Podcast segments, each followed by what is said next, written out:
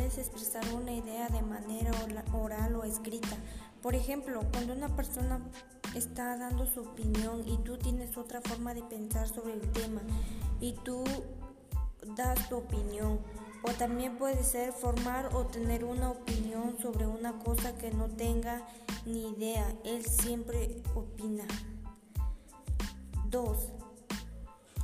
Mm, sí, porque tu forma de pensar y, lo que tú sabes, lo que está bien para ti, tienes una opinión muy diferente.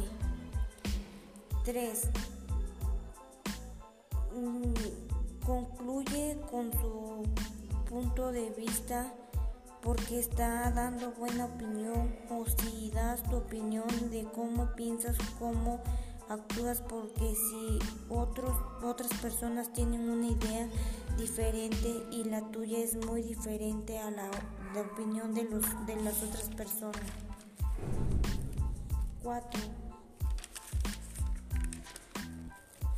Conocerte a ti mismo. Hablar con argumento. Evitar que te manipulen. Hablar con claridad. Tu punto de dar tu punto de vista.